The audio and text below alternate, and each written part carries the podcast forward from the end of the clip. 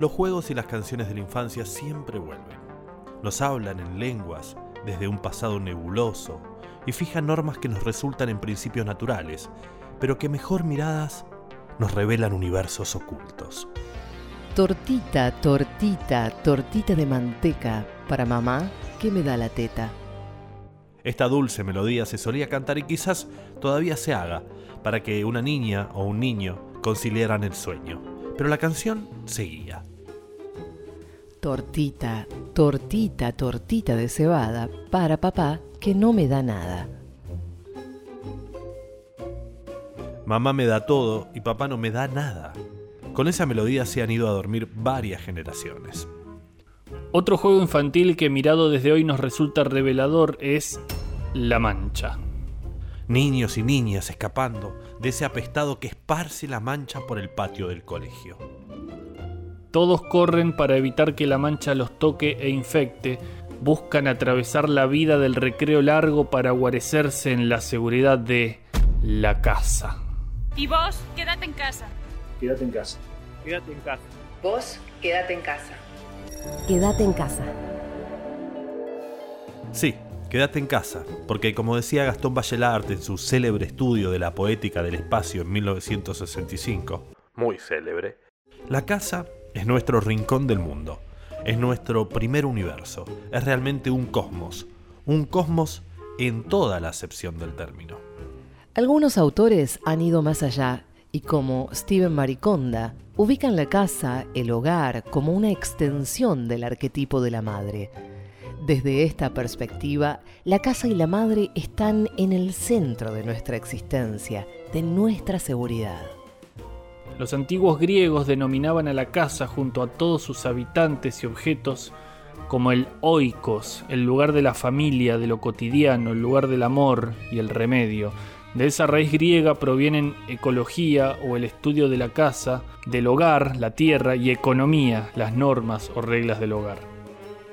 En la literatura los hogares han tenido distintas funciones y han servido de escenarios para las más variadas historias.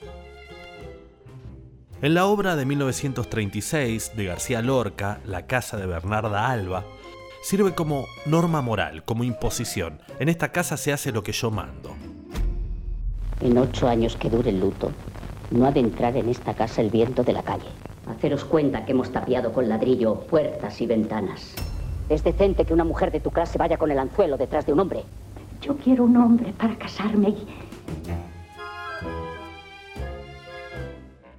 La obra se centra en la tiranía moral y la represión sexual que Bernarda ejercía sobre sus hijas, a las que les impone ocho años de aislamiento, llevando hasta lo irracional las convenciones sociales sobre el luto.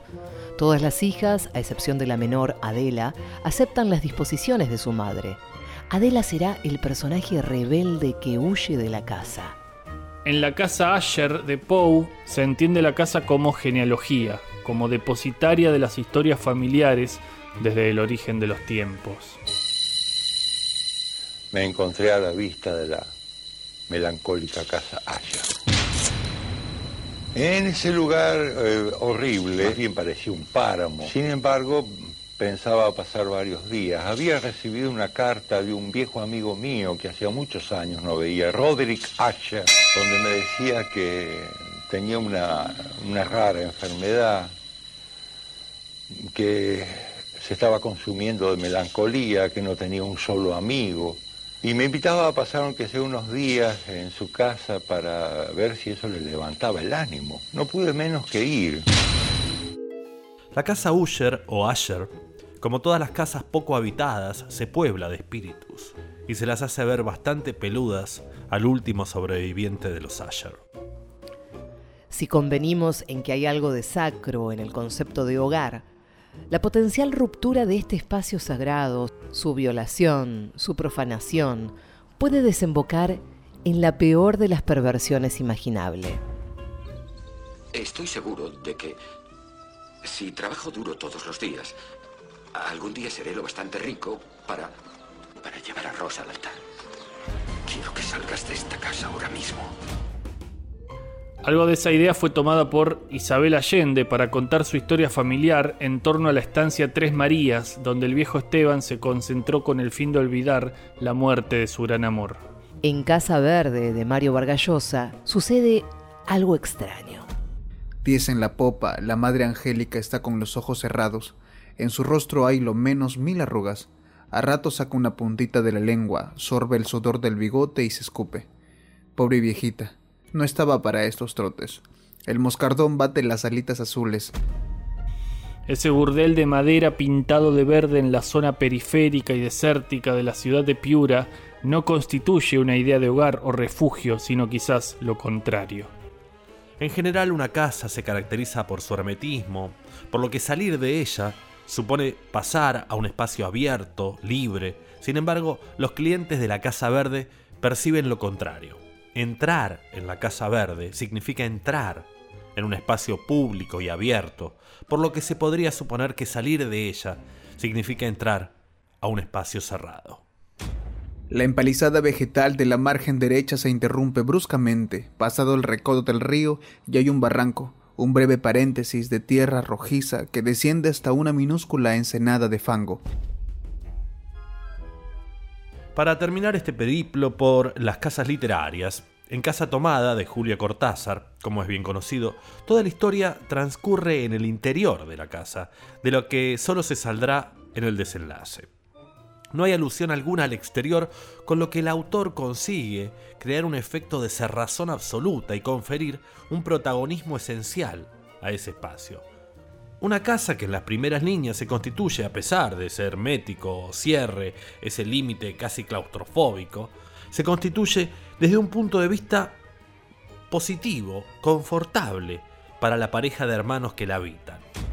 Nos gustaba la casa porque, aparte de espaciosa y antigua, hoy que las casas antiguas sucumben a la más ventajosa liquidación de sus materiales, guardaba los recuerdos de nuestros bisabuelos, el abuelo paterno, nuestros padres y toda la infancia. Nos habituamos, Irene y yo, a persistir solos en ella, lo que era una locura, pues en esa casa podían vivir ocho personas sin estorbarse. Hacíamos la limpieza por la mañana, levantándonos a las siete, y a eso de las once yo le dejaba a Irene las últimas habitaciones por repasar y me iba a la cocina. Almorzábamos a mediodía, siempre puntuales. Ya no quedaba nada por hacer, fuera de unos pocos platos sucios. Nos resultaba grato almorzar pensando en la casa profunda y silenciosa.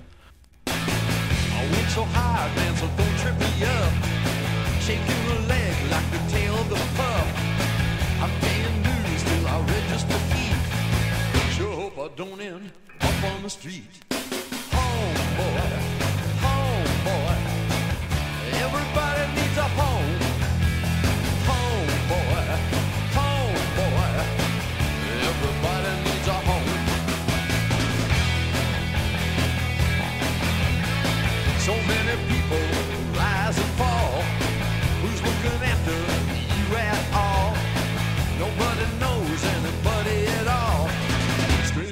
Paradise down at the mall. Home, boy,